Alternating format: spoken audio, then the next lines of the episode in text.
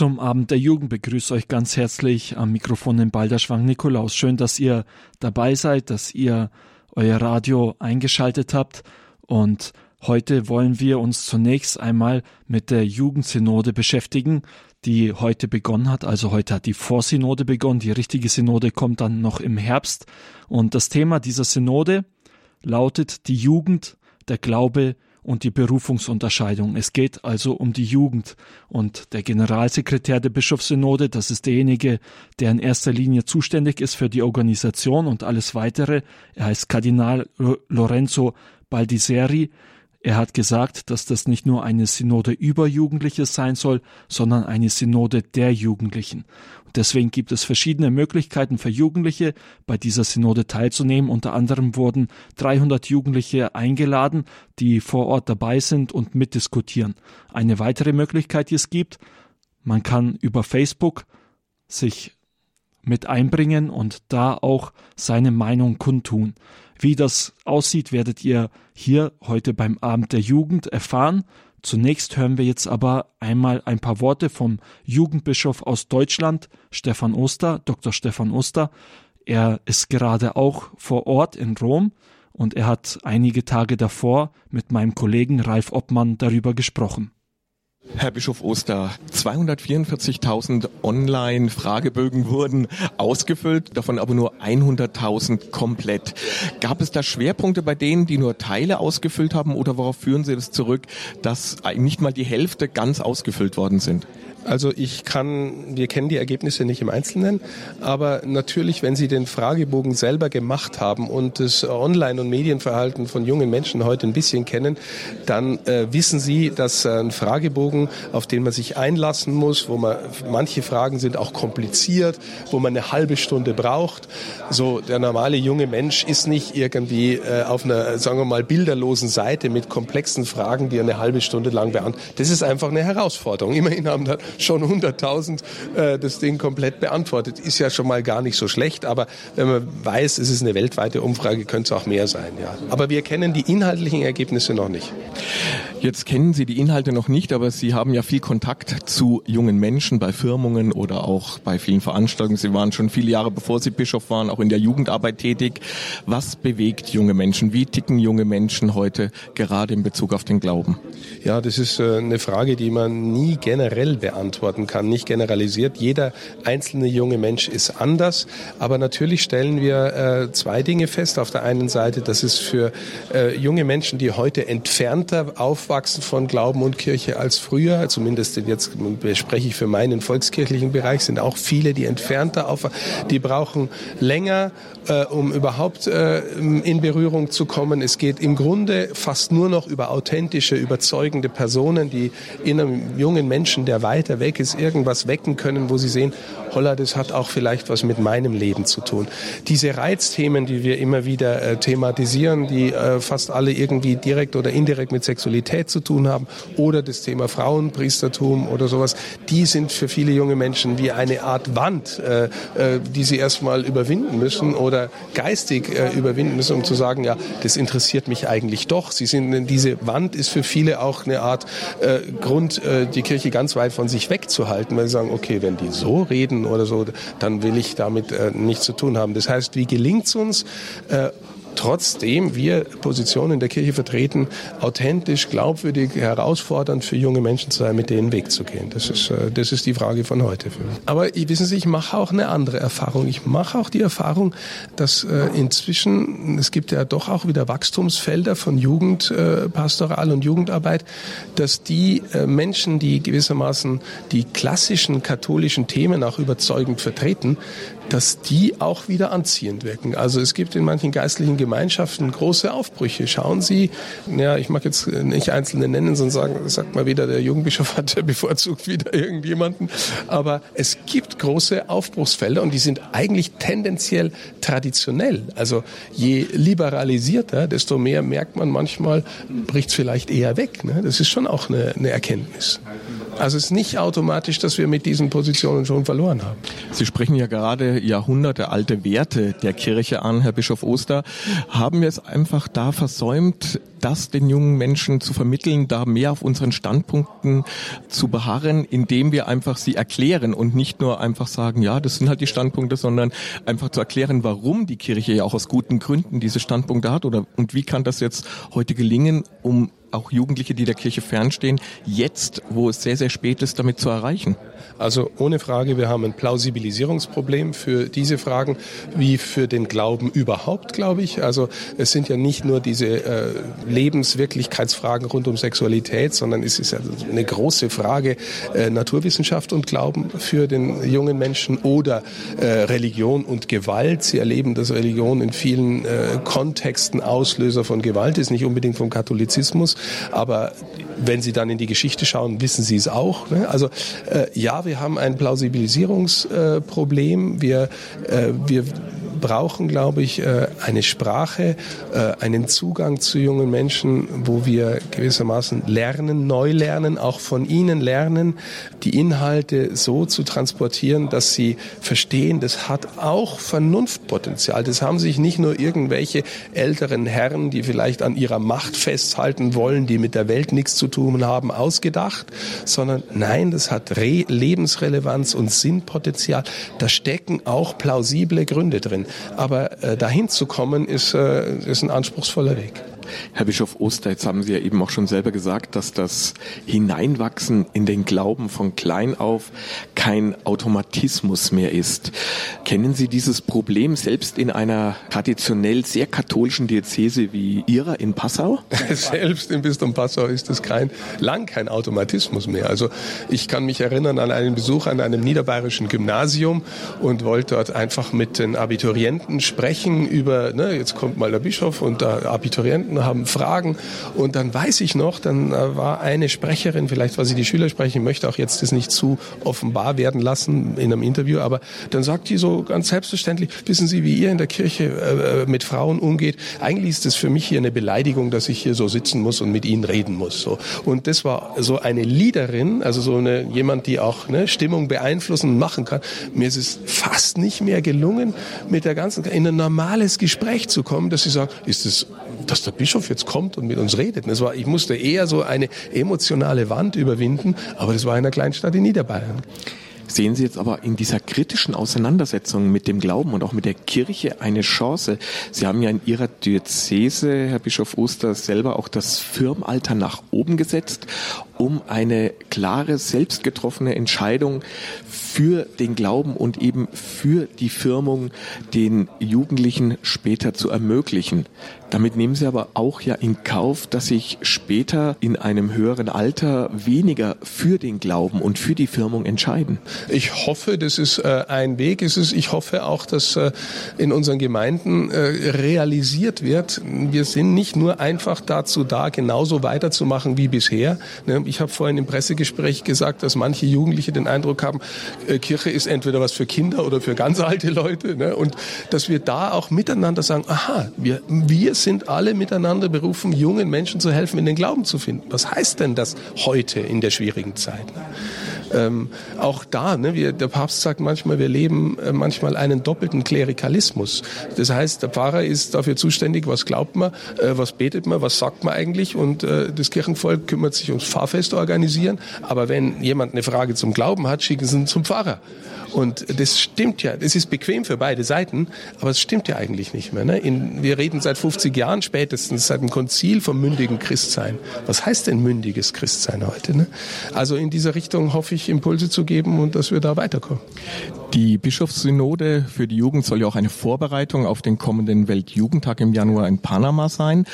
Wie sehen Sie die Bischofssynode als Vorbereitung? Wie kann sie die Jugendlichen durch die Themen, die dort besprochen werden, auch zum Weltjugendtag hinführen?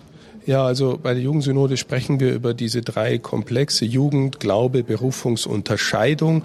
Und dieser Themen, Thematik Berufungsunterscheidung ist ja irgendwie Menschen hineinführen in die Frage oder ihnen auch helfen, die Frage zu lösen, wie kann ich in meinem Leben unter dem Blick Gottes sinnvolle Lebensentscheidungen treffen. Im Beruf, in der Partnerschaft, in dem generellen Lebensweg überhaupt. Wie kann ich im Glauben unterwegs sein? Und der Weltjugendtag in Panama akzentuiert dann nochmal stärker dieses Ja. Also äh, das steht unter gewissermaßen unter dem Motto Mariens, die das große Ja schlechthin gegeben hat. Und äh, mit den jungen Menschen dann auf dieses Ja schauen und äh, zu fragen, was bedeutet es für dein Leben, das so, so würde ich diese Kontinuität Realität sehen wollen. Ja. Sie sprechen gerade schon das Motto des Weltjugendtags an, das große Fiat, das Ja Mariens zu dem Plan, den Gott mit ihr gehabt hat. Das ist ja auch viel, hat das mit Berufungsunterscheidung zu tun. Wie müssen Jugendliche heute besser begleitet werden oder geführt werden, um diese Entscheidung, die Gott in ihrem Leben erreichen möchte, sie auch erfahrbar zu machen? Ich glaube, das ist äh, auch eine Frage der Ausbildung und Fortbildung und Weiterbildung für unsere engagierten Haupt- und Ehrenamtlichen. Also, dass wir gewissermaßen in Zukunft nicht mehr automatisch nur dafür ausgebildet werden, klassische Sozialisationsfelder von Gläubigwerden zu bedienen, sondern auch geistliche Frauen und Männer zu sein, die Unterscheidung der Geister gelernt haben und Menschen helfen können, sensibel wahrzunehmen, was tut sich gerade in deinem Seelenleben im Blick auf den Glauben. Das erleben wir im Grunde nur bei dem großen Wort geistliche Begleitung. Das suchen sich Ordensleute oder Priester einen geistlichen Begleiter, aber der normale Christ macht es nicht. Äh, und dann, wenn ich jetzt frage, finde ich leicht einen geistlichen Begleiter für mich, muss ich ehrlich sagen, es ist richtig schwierig, einen guten zu finden oder eine gute Frau zu finden, die äh, in der Lage ist. Die ganz Guten haben dann meistens schon so viel, dass sie äh, nicht mehr weiter können. Also dieses Thema breiter zu entwickeln und die persönliche Verpflichtung auch wahrzunehmen als Hauptamtliche in der Kirche oder auch als engagierter Ehrenamt, bin ich auch ein geistlicher Mensch, der geistliche Wirklichkeit wahrgenommen äh, gelernt hat äh, und auch anderen Menschen helfen, das in sich wahrzunehmen. Das ist, glaube ich, eine Riesenaufgabe für die Zukunft. Zum Schluss noch, was sind Ihre persönlichen Hoffnungen für die Bischofssynode und für den anschließenden Weltjugendtag? Dass dieses Thema, was ich gerade genannt habe, stärker in den Blick kommt, sind wir Entscheidungs-, Unterscheidungshelfer für Lebenswege von jungen Menschen. Nicht nur, wenn der Oberministrant kommt und sagt, ich möchte gern Pfarrer werden und dann konzentrieren wir uns auf den, sondern im Grunde für jeden jungen Menschen helfen, Lebensbegleiter zu sein. Großes Thema. Finden wir dafür mehr Aufmerksamkeit, mehr Sensibilität.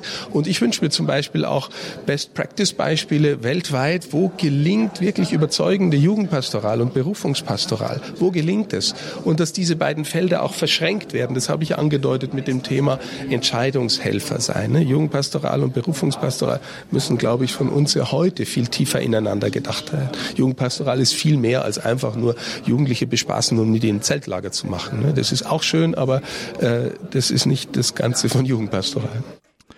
Das war Deutschlands Jugendbischof Stefan Oster, der im Gespräch war mit meinem Kollegen Ralf Obmann und die dabei auch die Jugendsynode angesprochen haben, die jetzt auch gerade in Rom läuft, die Vorsynode jedenfalls. Heute hat sie angefangen und sie geht noch diese Woche bis zum Samstag. Am Sonntag findet der Abschluss statt. Und teilnehmen kann man an dieser Vorsynode auch über eine Facebook-Gruppe, wie das aussieht, hört ihr dann gleich von Clara. Sie wird gleich mit mir hier im Studio sein und bis dahin noch ein Lied von Live Worship, der erste und letzte.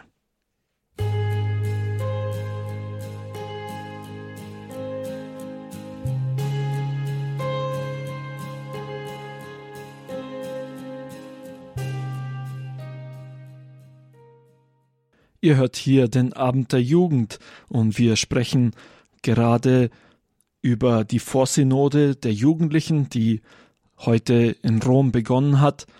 Das Thema der Synode lautet die Jugend, der Glaube und die Berufungsunterscheidung. Und an dieser Synode kann man auch teilnehmen, denn es ist der Wunsch da, dass diese Synode nicht einfach eine Synode über Jugendliche ist, sondern eine Synode der Jugendlichen, so wie wir das heute schon gehört haben. Eine Möglichkeit der Teilnahme ist ganz einfach bei Facebook. Und zwar kann man sich da der Facebook-Gruppe anschließen. Die heißt auch Vorsynode der Jugendlichen. Wenn man das bei Facebook find sucht, findet man sofort die entsprechende Gruppe. Und mit mir im Studio ist jetzt Clara. Hallo Clara. Hallo. Ja, Clara, du bist bei uns hier bei Radio Horeb auch tätig. Du bist in der Online-Redaktion und ja, weil Online-Redaktion ja auch etwas mit Facebook zu tun hat. Das ist ja eine der Sachen, die du machst. Was machst du sonst in der Online-Redaktion? Also wir sind zu zweit in der Online-Redaktion. Meine Kollegin und ich, wir sind eben für Facebook zuständig, für Twitter, Instagram. Ähm, wir updaten die Website und produzieren Videos, machen Fotos und ich darf am Donnerstag auch die Live-Regie bei der Messeübertragung machen. Wir haben hier am Donnerstag immer die Messe in der Pfarrkirche St. Anton. Und ja, das füllt eigentlich die ganze Arbeitszeit aus. Ja, und weil du dann dich mit Facebook schon so gut auskennst aufgrund der Tätigkeit in der Online-Redaktion, hast du dich auch direkt rangesetzt und dich in die Facebook-Gruppe, hast dich da auch angemeldet und einmal reingeschaut für uns. Mhm. Genau, und deswegen jetzt ein paar Fragen an dich, dass du uns das mal erzählst, wie das da so ist. Welche Fragen werden da überhaupt eigentlich behandelt? Also worüber wird da gesprochen? Also prinzipiell geht es darum, ähm, wie Jugendliche die Welt, die Gesellschaft verbessern können und wie die Kirche dazu beitragen kann, wie sie Hilfe, Hilfe Hilfestellungen leisten kann. Und da sind jetzt in den letzten 15 Tagen jeden Tag eine Frage gepostet worden mit einem Hashtag und man in der Antwort schreibt man eben diesen Hashtag und gibt eine Antwort zu dieser Frage. Das sind Fragen wie zum Beispiel, ähm, welche Ereignisse, Orte, Erfahrungen formen die Identität der jungen Generation heute mehr denn je? Da ist als Antwort vor allem natürlich Social Media dahergekommen. Ähm, welche Chancen, Herausforderungen hält unsere immer stärker vernetzte multikulturelle Welt bereit? Ähm, das sind jetzt weniger religiöse Fragen, die aber sehr wohl die Jugendlichen beschäftigen. Religiösere Fragen wären zum Beispiel, welche Beziehung besteht zwischen dem alltäglichen Leben der Jugendlichen und ihrer Erfahrung des Heiligen, der Spiritualität und der Religion? Ähm, oder wie nehmen Jugendliche Jesus wahr, wie er in der Schrift dargestellt wird? Ähm, und da ist mir schon als Antwort sehr oft gekommen, ja, vor allem durch die Medien, ähm, irgendwie er ist so ein bisschen ein Guru vielleicht oder war mal irgendwie eine wichtige Person.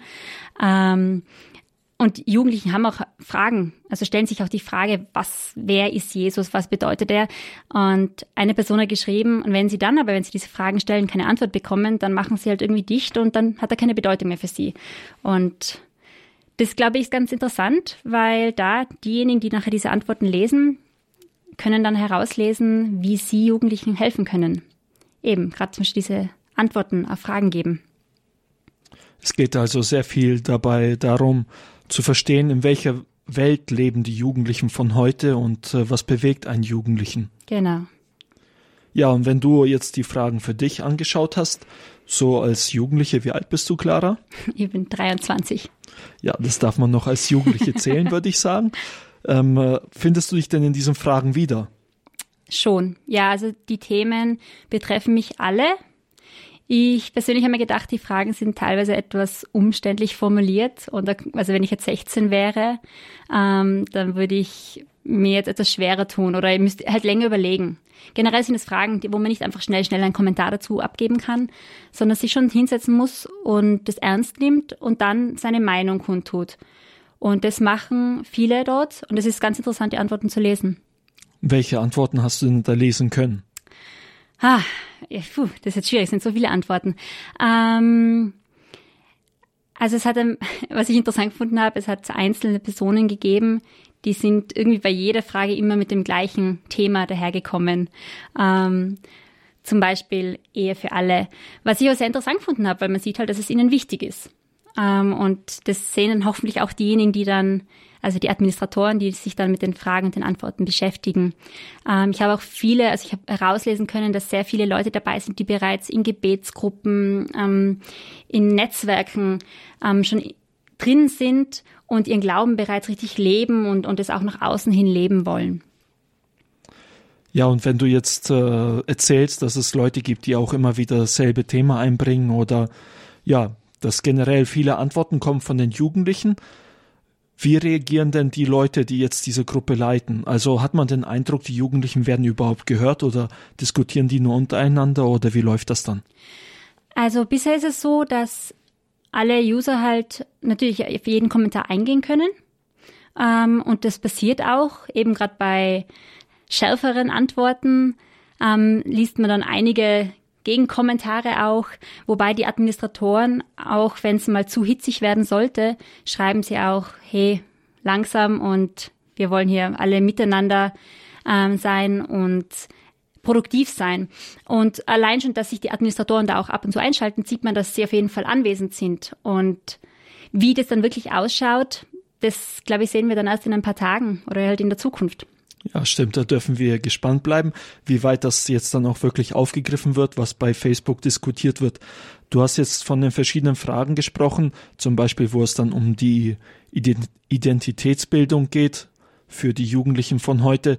Hast du dir bei den Fragen, die du jetzt durchgelesen hast, gedacht, da sind irgendwelche Themen, die fehlen eigentlich dabei? Ähm, sagen wir so, die Themen, die vielleicht nie so angesprochen worden sind in der Frage, die sind auf jeden Fall in den Kommentaren vorgekommen. Also ich sage jetzt gerade das Thema Sexualität zum Beispiel, weil es uns nicht nur uns Jugendliche, sondern uns generell als Menschen betrifft, ist jetzt explizit als Frage nicht vorgekommen, sehr wohl aber immer wieder in den Antworten aufgetaucht. Mm, ansonsten sind, es waren sehr allgemeine Fragen und haben eigentlich viele Bereiche abgedeckt, ähm, wenn ihr mir jetzt überlegen müsst, welche Frage jetzt noch gefehlt hätte, mir ist eingefallen, bei der Frage zum Beispiel, wer Jesus für die Jugendlichen ist, dann wäre vielleicht auch die Frage interessant gewesen, wie nehmen Jugendliche die Kirche wahr? Ich meine, ich glaube, ich weiß, ich wüsste schon die Antworten, also sowohl die einen für die Kirche, die anderen so ein bisschen gegen die Kirche. Aber das wäre vielleicht auch noch interessant gewesen, damit die Verantwortlichen, die Bischöfe, der Papst eben wirklich sehen kann, was hat die Kirche für ein Image sozusagen und dann auch daran arbeiten kann, wie kann man dieses Image verbessern. Also nicht oberflächlich, sondern wirklich, wie kann man Fehler wieder gut machen und daran arbeiten, dass die Kirche als ja, als, als das rüberkommt, was sie ist, nämlich nicht einfach eine menschliche Institution irgendwie mit halt Leuten, die Fehler machen, sondern dass es doch was Göttliches in sich hat. Zum Abschluss noch eine Frage, die mich interessieren würde. Hast du jetzt in der Facebook-Gruppe eigentlich nur beobachtet oder hast du auch deine Meinung kundgetan? Ich habe auch bei ein paar Fragen meine Meinung kundgetan, ja. Und in welchen Bereichen war das? Ah, was war das? Ähm, muss ich überlegen, ich habe heute die ganzen Fragen durchgelesen. Mm, ich glaube, genau, bei, da war die Frage, wie können, wie kann die Kirche Jugendlichen helfen bei Entscheidungen und bei Berufungsfindung und generell halt den Jugendlichen beistehen. Und da habe ich, wie auch viele andere, gesagt, dass es wichtig ist, ähm, dass man, dass man eine Begleitung hat.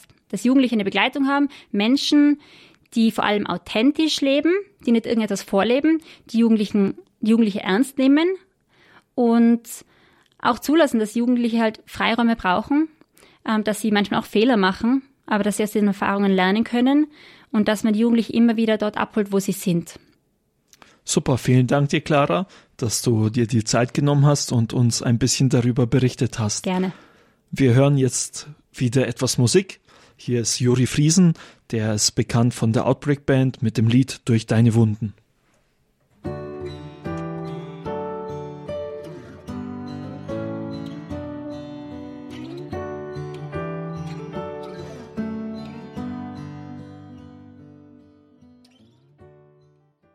Das war Juri Friesen, der von der Outbreak Band bekannt ist mit dem Lied Durch deine Wunden. Ihr hört hier den Abend der Jugend bei Radio Horeb und wir haben bis jetzt uns hier unterhalten über die Vorsynode, die gerade in Rom läuft, mit dem Thema die Jugend, der Glaube und die Berufungsunterscheidung. Und wir wollen jetzt weitermachen hier beim Abend der Jugend mit einer Berufungsgeschichte passend zur Synode. Und zwar hören wir jetzt ein Interview, das ich mit Maximilian geführt habe. Maximilian ist euch vielleicht nicht bekannt. Er war für einige Monate hier bei uns im Balderschwang gewesen, hat uns in der Anbetung unterstützt und er ist jetzt weitergezogen, um in einem Kloster seine ersten Tage zu erleben. Das ist eine etwas außerordentliche Geschichte. Sie könnte fast mit Work and Travel oder sie kann sogar auf jeden Fall mit Work and Travel in Australien mithalten. Was daran außerordentlich ist, könnt ihr jetzt gleich von ihm selbst hören. Ja, Maximilian, du möchtest ins Kloster gehen. Wie kommst du auf so eine Idee? Ja, bei mir war die ähm, ja, Berufung gar keine so eine klare Sache. Ich war, äh, aber einen, einen Zisterzienserpater gekannt und der hat mich einfach so auf die Idee gebracht, ich könnte einfach mal darüber nachdenken, ja, ob das was für mich wäre. Und dann habe ich mir einfach mal verschiedene Gemeinschaften angeschaut, was für mich passen könnte und habe auch ein paar gesehen, wo ich sage, hm, das ist gar nichts für mich. Also ja, da muss man einfach ähm, ja, das ausprobieren und auch ein bisschen schon, es ist natürlich immer Berufung, aber es kommt natürlich auch darauf an, was passt zu mir als Person. Okay, du hast dir verschiedene Gemeinschaften angeschaut und für welche hast du dich jetzt entschieden? Die heißt die Gemeinschaft vom Lamm ist eine relativ unbekannte Gemeinschaft äh, mit Sitz in Frankreich, eben deswegen La Communauté de l'Agneau. Und äh, die ist gegründet worden 1983, ist aus Dominikanern hervorgegangen. Dominikanische Schwestern waren das. Du hast gesagt, dass es andere Gemeinschaften auch gab, die du angeschaut hast. Und äh, du hast äh, dabei erwähnt, dass äh, dich manche Dinge dann nicht angesprochen haben. Was war das denn? Also für mich kamen zwei Dinge in Frage. Entweder eine Gemeinschaft äh, mit sehr viel Einsamkeit und ähm, ja, betrachtendem Gebet oder aber jetzt wie in diesem Fall mit etwas, was meiner früheren Arbeit entspricht, eben Leute besuchen, auch mit Leuten ins Gespräch kommen, auf Mission gehen. Das war für mich beides vorstellbar. Und was für mich nicht vorstellbar war, das war jetzt eigentlich die Frage. Also ich war zum Beispiel in einer Gemeinschaft, wo ich gemerkt habe, wenn das sehr viele Mitbrüder sind, die sehr viel älter sind, dann ist es, habe ich mir gedacht, das wäre jetzt für mich sehr schwierig reinzukommen. Also das war jetzt für mich eine Gemeinschaft, wo ich sage, das, ähm, ja, das geht einfach nicht. Also bei der Gemeinschaft vom Lamm ist das dann anders. Das sind die Mitglieder eher jünger? Ja, die haben alle Altersschichten oder ja, der älteste Bruder, den jetzt ich kenne, der ist 72 und es geht aber runter bis zu einem Bruder, der ist gleich nach dem Abitur eingetreten, der war, wo ich die kennengelernt habe, 19. Und dazwischen war alles durchgemischt. Also mein Alter um die 40, viele äh, 25 bis 35 und dann natürlich auch einige aber eher weniger, die noch älter waren, 50 oder 60. Wie viele Mitglieder hat denn die Gemeinschaft vom Lamm? Die hat ähm, um die 160, also mehr sogar als 160 Schwestern und ungefähr 30 Brüder. Das ist bei vielen Gemeinschaften so, dass es immer mehr Schwestern gibt und weniger Brüder. Du hast erzählt, dass eine Sache, die die Gemeinschaft vom Lamm immer macht, ist Leute besuchen. Wie sieht das dann konkret aus? Ähm, also das Betteln ist ja bei denen das Zentrale. Also man klingelt einfach an der Haustür und die bitten um ein Stück Brot. Das ist so ihr Aufhänger. Und dann kommen sie eben mit den Leuten ins Gespräch und die Leute geben einfach vor, ja, das Thema, was sie, was sie interessiert. Also die Mitglieder von der Gemeinschaft vom Lamm gehen wirklich zu den Häusern klingeln und betteln um Essen. Genau, also wie, wie richtige Hausierer, muss man sagen, das ist so ein verpöntes Wort, aber da kann man sich ganz gut vorstellen. Und die sagen eben, das Wichtige ist immer, dass man zum Beispiel beim Hochhaus oben anfängt, weil falls einen jemand rausschmeißt, geht man nach unten und dann, äh, also als ob man rausgehen würde, weil es macht halt einen komischen Eindruck. Manchmal gibt es auch Streit oder Ablehnung, dass die Leute dann sagen, was wollt ihr hier, wir wollen keine Bettler. Und dann wäre es komisch zu sagen, ja, wir gehen und dann geht man nach oben, also geht man nach unten. Und dann machen die auch meistens die Tür zu. Also es gibt alles, dass die Leute sich ärgern und ablehnend sind oder dass sie einfach was zum Essen hergeben oder dass man ins Gespräch kommt. Wieso macht ihr das denn so, dass ihr jetzt äh, um euer Essen bettelt? Ihr könntet ja immerhin auch einfach euch Arbeit suchen als äh, Ordensbrüder und auf die Art und Weise euer Essen verdienen. Ja, es gibt Gemeinschaften, die das eben machen als Werk, aber bei dieser Gemeinschaft ist es so, die wollen wirklich wie die Jünger ganz in der Vorsehung ähm, nach dem Willen Gottes ähm, leben und äh, auch immer jeden Tag neu schauen, äh, was schenkt mir der Herr, wen schickt er mir über den Weg, wessen Herz bewegt er, also auch verhärtet er eben, wie, wie gesagt, die Ablehnung gibt's auch. Aber bei ihnen ist eben ganz klar, sie haben keine Werke und keine Arbeit, sondern sie wollen wirklich wie die Jünger sich ähm, in die Vorsehung Gottes ja, hineinfallen lassen. Also sie wollen sich zum einen in die Hände Gottes begeben dadurch und zum anderen ist das eine schöne Möglichkeit, um mit den Leuten in Kontakt zu kommen, oder? Genau. Und das, äh, ähm, was man so bespricht, geben die Leute vor. Also viele interessieren sich natürlich, was ist das für eine Gemeinschaft, wo die eben herkommen. Also weil man den Orden so nicht kennt, aber Dominikaner kennen dann doch einige Leute und weil es eben eine alte Ordensgemeinschaft ist. Und dann fragen die eben so, was, was tut ihr, was macht ihr? Ja, und so kommt man dann einfach ins Gespräch. Also das ist gar nicht so missionarisch, wie man das jetzt vielleicht denkt, dass man dann gleich die Bibel aufschlägt. Manchmal ist es so, dass die Leute gleich ihre Geschichte erzählen und ganz, ganz bewegt sind. Aber oft ist es auch, ja, so ein bisschen Smalltalk am Anfang. Wie lebt denn die Gemeinschaft sonst die Armut, bis auf dass sie bettelt? Sie wollen wie wirklich ganz arme Leute leben. Ganz arme Leute haben keine Dusche, haben keine Klospülung oft. Das bedeutet, ihr duscht nicht? Doch, aber ein bisschen anders. Also es gibt keine Dusche und kein fließendes Wasser, das aus der Wand kommt, sondern das ist einfach eine Duschkabine. Aber wenn man reinschaut, so als Leiter, denkt sich, hä, was ist das? Da ist ja nur Gully im Boden. Was macht man jetzt da? Und da ist es eben so, man nimmt einen Eimer mit Wasser, den füllt man ganz, hat man fünf Liter und nimmt so eine kleine, wie so eine Salatschüssel, wo man sich ein bisschen vorwäscht unter den Armen und am, am Kopf und dem Gesicht und seift sich ein. Und der Schluss ist dann, man nimmt diesen Eimer und schüttet ihn über sich drüber. Das ist die Dusche. Muss man sich natürlich das Wasser gut einteilen, weil wenn der Eimer leer ist, ist er leer. Und wie ist das Zimmer sonst eingerichtet, wenn es keine Dusche hat? Wie sieht das da sonst aus im Kloster? Also die Duschen sind wie so in einem Gemeinschaftsraum und die Zelle ist ähm, so klein, dass sie eben bei den, bei den Architekten, wenn die ihr Kloster bauen, müssen sie es immer als Vorratsraum oder als Raum angeben, weil die hat meistens nur so vier, fünf Quadratmeter. Und in der Zelle steht nicht viel drin. Ein Tisch, ein Stuhl, ein Schrank und zwei Truhen. Die zwei Truhen sind für den Reichtum, den ihr angehäuft habt. Genau. In den zwei Truhen, da verstauen wir die Dinge, die persönlichen Dinge, weil es ihnen wichtig ist, eben die Armut auch nach außen zu zeigen, dass man, dass niemand, der in die Zelle kommt, sieht, ah, das ist jetzt die Zelle vom Bruder sowieso, vom Bruder Matthias oder vom, vom, ja, vom Frère Jean, das sind ja Franzosen, sondern da kommt alles rein. Und ähm, die dient auch, und das klingt jetzt ein bisschen abgefahren, diese Truhen dienen auch als Schlafgelegenheit. Also die schiebt man zusammen, dann hat man eben eine Liegefläche und da kommt der Schlafsack drauf, kein Kissen. Ja. Aber es sind gepolsterte Truhen.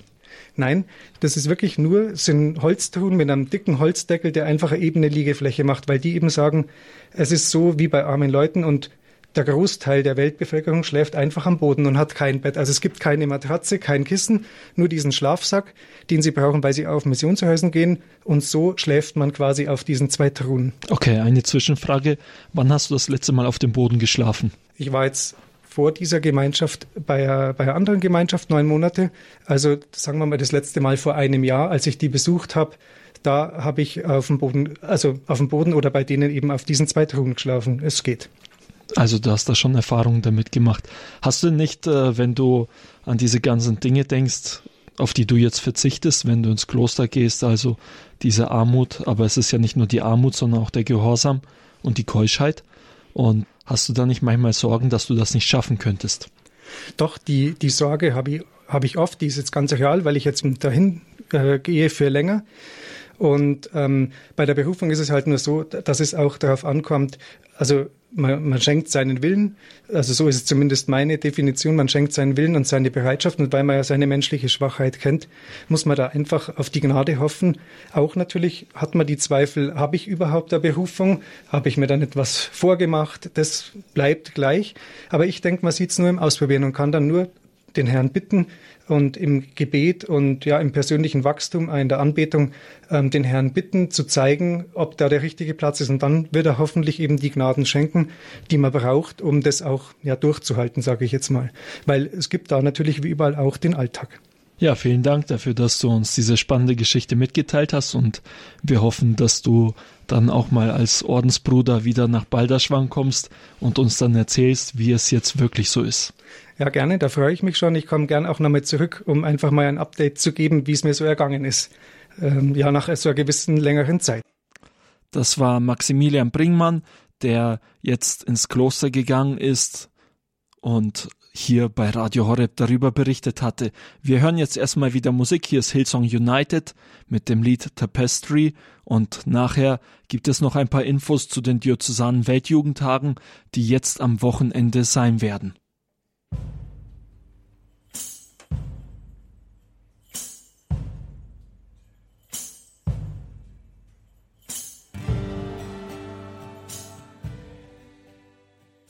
Ihr hört den Abend der Jugend hier bei Radio Horeb. Heute haben wir über die Jugendsynode gesprochen, wo unter anderem das Thema der Berufung dabei ist und wir haben auch ein Berufungszeugnis bis jetzt schon gehört. Jetzt wollen wir noch einmal auf den Diözesanen Weltjugendtag blicken und auch auf den Weltjugendtag, der in Panama sein wird, denn auch hier wird das Thema die Berufung sein. Siehe, ich bin eine Magd des Herrn, mir geschehe nach deinem Wort, nimm mein Ja, das sind die Mot das ist das Motto, das dieses Jahr und nächstes Jahr behandelt wird. Und die Jugend 2000 fährt auch zu diesem Weltjugendtag und veranstaltet den Diözesanen Weltjugendtag unter anderem in München. Einer von den Mitgliedern von Jugend 2000 heißt Corbinian Nagele und mit ihm hat meine Kollegin Nadja gesprochen. Corbinian, wie lange bist du denn schon dabei?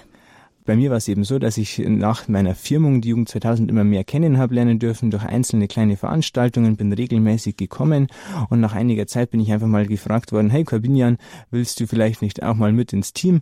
Äh, wir organisieren monatlich eine kleine Veranstaltung, eine Katechese mit einem Referenten und einer Anbetungsstunde und wir würden uns freuen, wenn du mitkommst und einfach ja, dich mit einbringen würdest. Und da war eben gerade meine Firmung rum und ich habe da tatsächlich ein bisschen den Heiligen Geist auch spüren dürfen und dann habe ich mich bei der Jugend 2000 auch ganz schnell zu Hause gefühlt. Und seit dem Weltjugendtag in Madrid 2011 kann ich mich dann wirklich auch als aktives Mitglied zählen. Und zu dem Zeitpunkt war ich 16 Jahre alt. Genau, und jetzt ist ja die Jugend 2000 den Weltjugendtagen besonders verbunden. Ja, was ist denn das Besondere an diesen Weltjugendtagen, wenn dann wirklich alle jungen Leute zusammenkommen und diese Gemeinschaft in Jesus Christus erleben? Wenn ich mich so erinnere an meinen ersten Weltjugendtag, man sagt immer, der erste Weltjugendtag ist immer der beste und das kann ich von meiner Seite her bestätigen, war es für mich unglaublich zu sehen, wie zwei Millionen Jugendliche damals in Madrid zusammengekommen sind, in Frieden ein Festival des Glaubens erleben und ja diese Faszination des Glaubens in der Tiefe auch sehen. Es war keine oberflächliche Veranstaltung mit viel Freude und Spaß, sondern wirklich eine Veranstaltung, die in die Tiefe geht, wo wir als Jugendliche in der Gemeinschaft Jesus Christus selbst erleben durften und das ähm, in einem Umfeld, das einfach begeistert und den Glauben auch nahbar und greifbar macht. Madrid war dein erster Weltjugendtag. Bei wie vielen warst du dann jetzt schon dabei? Ich war dann noch in Rio und in Krakau und ich hoffe, sofern es irgendwie möglich ist, natürlich auch wieder in Panama 2019 mit dabei zu sein. Mhm. Und jetzt hast du schon gesagt, diese Faszination des Glaubens dann wirklich so zu erleben mit Gleichgesinnten, mit Altersgenossen. Ja, ist das auch so das, was du aus diesen Weltjugendtagen für dich mitnimmst oder gibt es da irgendwie besondere Erlebnisse, die dir so hängen geblieben sind? Ich würde auf alle Fälle sagen, dass eben die Gemeinschaft und dieses Gleichgesinnte ein ganz entscheidender Teil ist. Ich kann auf einen Weltjugendtag fahren alleine und ich werde mit Sicherheit ein Festival des Glaubens erleben, was mich auch im Herzen tief berührt. Aber wenn ich nach Hause komme und ich bin alleine, dann werde ich mir schwer tun, bis zum nächsten Weltjugendtag, der meistens in zwei bis drei Jahre stattfindet, diese Faszination in meinem Herzen aufrechtzuerhalten. Und da ist eben diese Gemeinschaft, die ich am Weltjugendtag kennenlerne und die auch mit mir mir wieder nach Hause geht, ganz, ganz wichtig. Dass ich eben in meiner Gemeinde, in meiner Pfarrei, in meiner Diözese Jugendliche habe, mit denen ich mich regelmäßig, sei es wöchentlich, monatlich oder eben zu großen Events, die vielleicht auch nur jährlich stattfinden, immer wieder treffe, mich im Glauben austausche und eben diesen Glauben auch wieder weiterlebe. Mhm. Gab es vielleicht so ein besonderes Erlebnis, das dir irgendwie hängen geblieben ist? Ja, es war durchaus ein sehr besonderes Erlebnis. Und zwar der Weltjugendtag in Madrid, der war geprägt von einem großen Sturm bei der Vigil am Samstagabend und ich habe sehen dürfen und am eigenen Leib miterfahren dürfen, wie die Mächte des Herrn wirklich auch über die Naturgewalten herrschen. Und es war so, dass dieser Sturm am Samstagabend bei dieser Vigil aufgezogen ist und wie dann eben die Zeit der Anbetung gekommen ist und Papst Benedikt eben dann auch die Eucharistie ausgesetzt hat und es war dann wirklich Anbetung, hat sich innerhalb von wenigen Minuten der Sturm gelegt. Es war Stille zwei Millionen Jugendliche sind auf die Knie gegangen, sind wirklich in die Anbetung gegangen und haben Jesus Christus ganz persönlich kennenlernen dürfen. Der letzte Weltjugendtag war in Krakau. Du hast schon gesagt, du hoffst, dass du 2019 in Panama dabei sein kannst. Jetzt ist ja Panama eine ganze Ecke weiter weg als Krakau. Wie macht die Jugend 2000 das? Wie wird das Ganze organisiert? Gerade weil wir eben auf den Weltjugendtagen unsere Gründung sehen, sehen wir es als ganz wichtig an, dass wir immer wieder Jugendliche zu den Weltjugendtagen bringen. Und es ist gar nicht die Frage, ob wir wieder eine Fahrt zu den Weltjugendtagen organisieren, sondern wie. Und dieses Wie sieht ganz konkret so aus, dass wir eine Flugreise bereits organisieren für 150 bis 200 Jugendliche, die eben dann zum Weltjugendtag nach Panama geht. Also ein ganzes Flugzeug für die Jugend 2000? Genau, also es wird so sein, dass wir eine Langfahrt und eine Kurzfahrt anbieten und beide Fahrten beinhalten eben die Tage der Begegnung. Dafür haben wir auch schon eine Vorbereitungsfahrt organisiert, um auch ähm, auf offene Türen zu stoßen.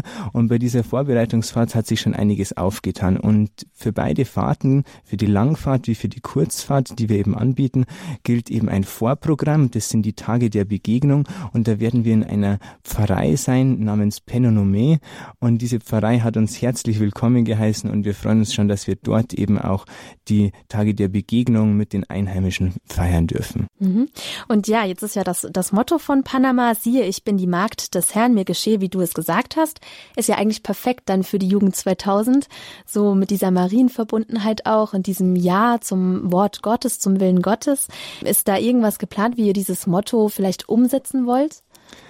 Also ganz konkret haben wir noch keine keinen Ansatz, wie wir dieses Motto umsetzen können, aber es ist durchaus ein kleiner Wink mit dem Zaunfall, dass wir als Jugend 2000, wo wir eben auch der Mutter Gottes und Maria eben sehr verbunden sind, ähm, auch ganz bewusst wieder ähm, vielleicht uns mit dem Motto auseinandersetzen und vielleicht eine, äh, einige Veranstaltungen in den Diözesen auch dazu vorbereiten. Vor den Weltjugendtagen, ein, zwei, drei Monate zuvor, wird es auch immer so sein, dass sich ganz konkret nochmal mit dem Motto eben auseinandergesetzt wird und eben auch mit der Botschaft, die uns Franziskus zu den Weltjugendtagen auch immer gibt. Und so wird auch inhaltlich dieses Thema bis zum Weltjugendtag auf alle Fälle auch noch genauer beleuchtet. Mhm.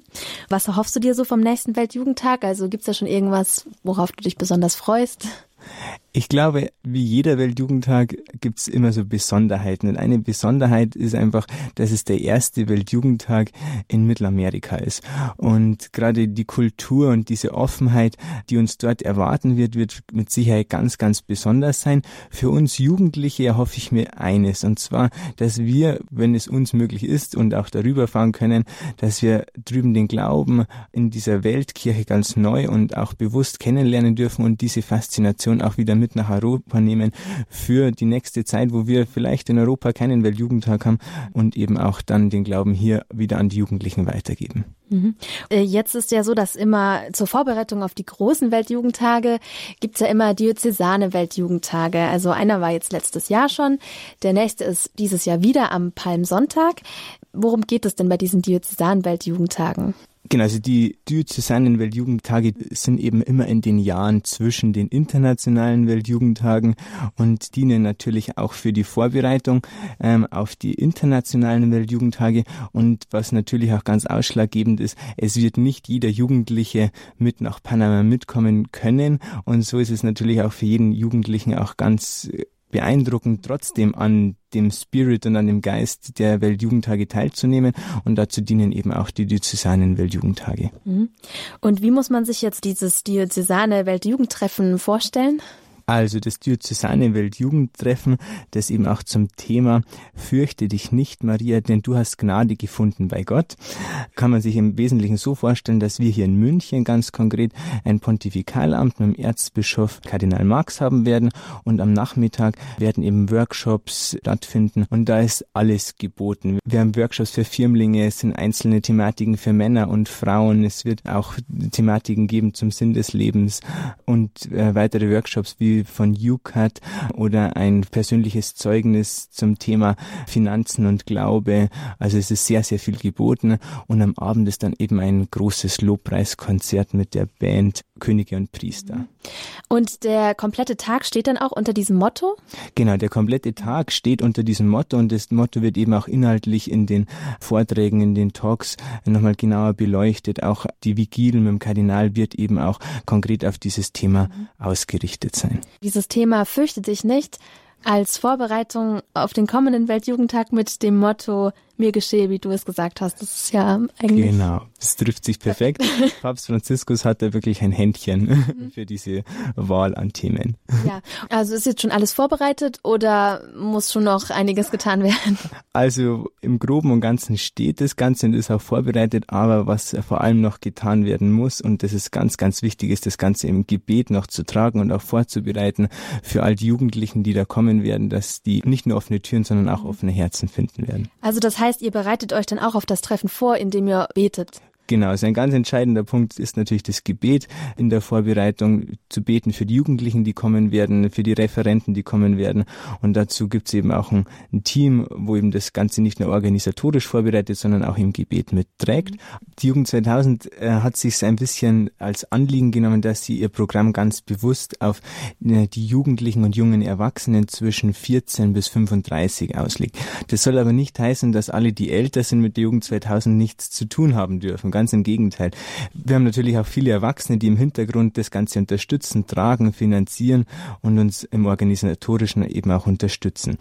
Und äh, ganz speziell an vielleicht einen Wunsch auch an alle von Radio Horeb äh, ist, dass sie das Ganze im Gebet tragen und auch vielleicht die ein oder andere Info an Jugendliche weitergeben. Jugendliche haben oft nicht den Freundeskreis oder vielleicht auch nicht die Möglichkeit oder einfach nicht das Wissen, dass es Angebote wie den Diözesanen Weltjugendtag oder den Internationalen Weltjugendtag in Panama gibt und wissen auch nichts davon, dass man gerade an diesen Veranstaltungen den Glauben in seiner ganzen Faszination und Tiefe erleben kann. Und da, glaube ich, ist ganz, ganz wichtig, viele Münder zu haben, die einfach diese Infos und diese Botschaft auch weitergeben, dass es diese Angebote gibt. Und das ist einfach eine große Bitte an jeden Einzelnen, dass er ja diese Info vielleicht weitergibt. Mhm. Ein weiterer Punkt ist natürlich die Unterstützung im Gebet. Nach dem Motto, Gebet ist nicht alles, aber ohne Gebet ist alles nichts, wissen wir auch, dass wir das Ganze im Gebet tragen dürfen, für all die Jugendlichen beten, dass sie, wenn sie dann auch kommen, mit offenen Herzen kommen. Und als großes Anliegen würde ich Ihnen da vielleicht auch das offizielle Weltjugendtagsgebet zum Weltjugendtag in Panama mitgeben, dass wir jetzt zum Schluss äh, noch gemeinsam beten werden. Genau, das machen wir. Im Namen des, des Vaters, des Sohnes und des Heiligen Geistes. Amen. Amen. Barmherziger Vater, du rufst uns dazu auf, unser Leben als Weg des Heils zu leben. Hilf uns dankbar an die Vergangenheit zu denken, die Gegenwart mutig anzunehmen und die Zukunft hoffnungsvoll aufzubauen. Herr Jesus, unser Freund und Bruder, danke, dass du mit Liebe auf uns siehst. Lass uns auf deine Stimme hören, wie sie in unserem Herzen mit der Kraft und dem Licht des Heiligen Geistes erklingt. Schenke uns die Gnade, eine Kirche zu sein, die mit dynamischem Glauben und einem jungen Gesicht vorwärts geht um die Freude des Evangeliums zu verkünden. Mögen wir helfen, jene Art von Gesellschaft aufzubauen, nach der wir uns sehnen, eine Gesellschaft mit Gerechtigkeit und Gemeinschaft. Wir beten für den Papst und die Bischöfe, für junge Menschen, für all jene, die am Weltjugendtag in Panama teilnehmen und auch für jene, die sich darauf vorbereiten, sie willkommen zu heißen. Unsere Frau von Antigua, Patronin von Panama, hilf uns mit deiner Großzügigkeit zu beten und zu leben. Ich bin die Magd des Herrn, mir geschehe, wie du es gesagt hast. Amen. Das war Kobinia Nagele, er gehört zur Jugend 2000 und hat etwas erzählt über die Diözesanen und internationalen Weltjugendtage. Der Diözesane Weltjugendtag findet jetzt am kommenden Sonntag statt, ist immer der Palmsonntag, an dem dieser ausgerichtet wird und wird an verschiedenen Diözesen in Deutschland auch ausgerichtet.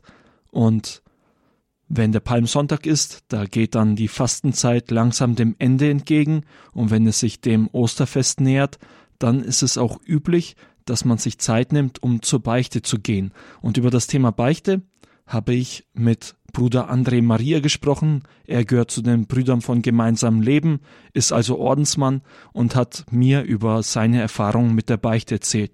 Was er da gesagt hatte, könnt ihr gleich nach der Musikpause hören.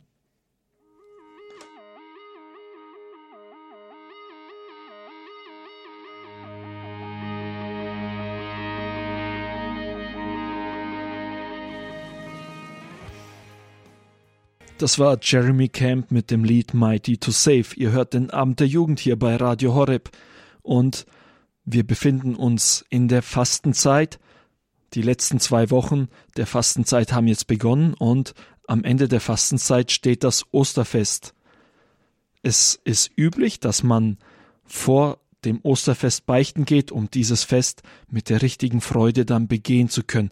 Und wieso man sonst beichten sollte oder was daran gut ist, darüber habe ich mich mit Bruder André Maria unterhalten.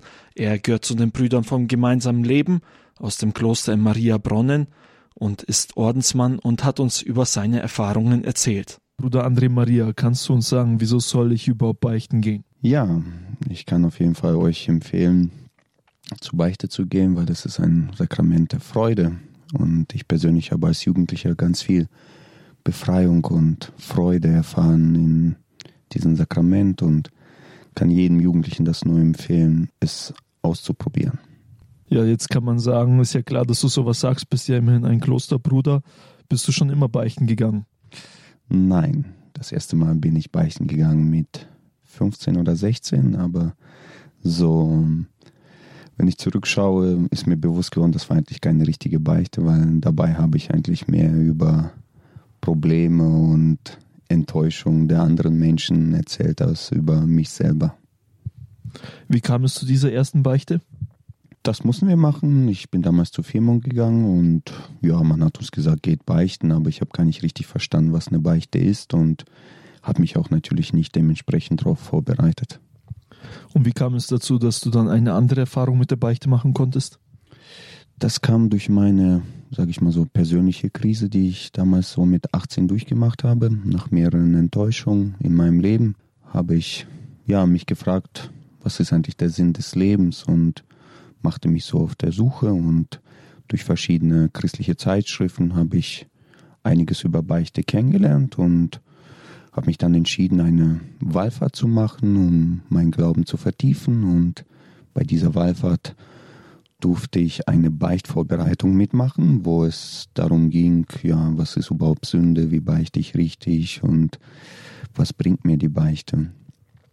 Und da in dem Moment habe ich gemerkt, dass ich doch Sünden habe. Also das war mir vorher nicht so ganz bewusst. Mir war klar, dass ich ein bisschen gelogen habe, ein bisschen gestohlen habe, aber das tut doch irgendwie jeder, aber dass ich wirklich in der Sünde auch lebe, das war mir gar nicht so bewusst. So dass ich mich dann entschieden habe, richtig beichten zu gehen. Also das heißt, die Sachen auch zu bereuen und versuchen, mein Leben zu ändern. Das Entscheidende für mich war die Erfahrung in der Beichte. Und zwar ähm, hatte ich so ein Gottesbild. Ja, also ich dachte, Gott ist so wie mein irdischer Vater. Also wenn ich irgendwas zu Hause angestellt habe, dann wurde ich bestraft oder die Eltern haben mir gesagt, geh mir aus den Augen. Aber bei der Beichte war das so klar. Ich habe dann alle Sachen gesagt, auch die, die mir peinlich waren. Und dann habe ich gemerkt, wo der Priester mich losgesprochen hat, dass Gott anders ist, ne? dass er mich losspricht und also dass Gott mich annimmt. Der Priester hat mich losgesprochen und dann habe ich gemerkt, ja, es ist eine tiefe Hoffnung, tiefer Friede, tiefe Freude in meinem Herzen und dass Gott mich bejaht. In diesem Sommer werden das 18 Jahre und also vor 18 Jahren ist das passiert und das hat mein Leben tief verändert und ich habe gemerkt, dass ich mehr von diesem Glauben kennenlernen möchte und habe mich dann auf den Weg gemacht, diesen Glauben immer mehr auch zu praktizieren. Was ist, wenn ein Jugendlicher Angst hat vor der Beichte? Was soll er dann tun? Das ist natürlich einfach auszuprobieren und sich nicht auf seine Ängste einlassen, ist doch klar. Du musst das einfach tun.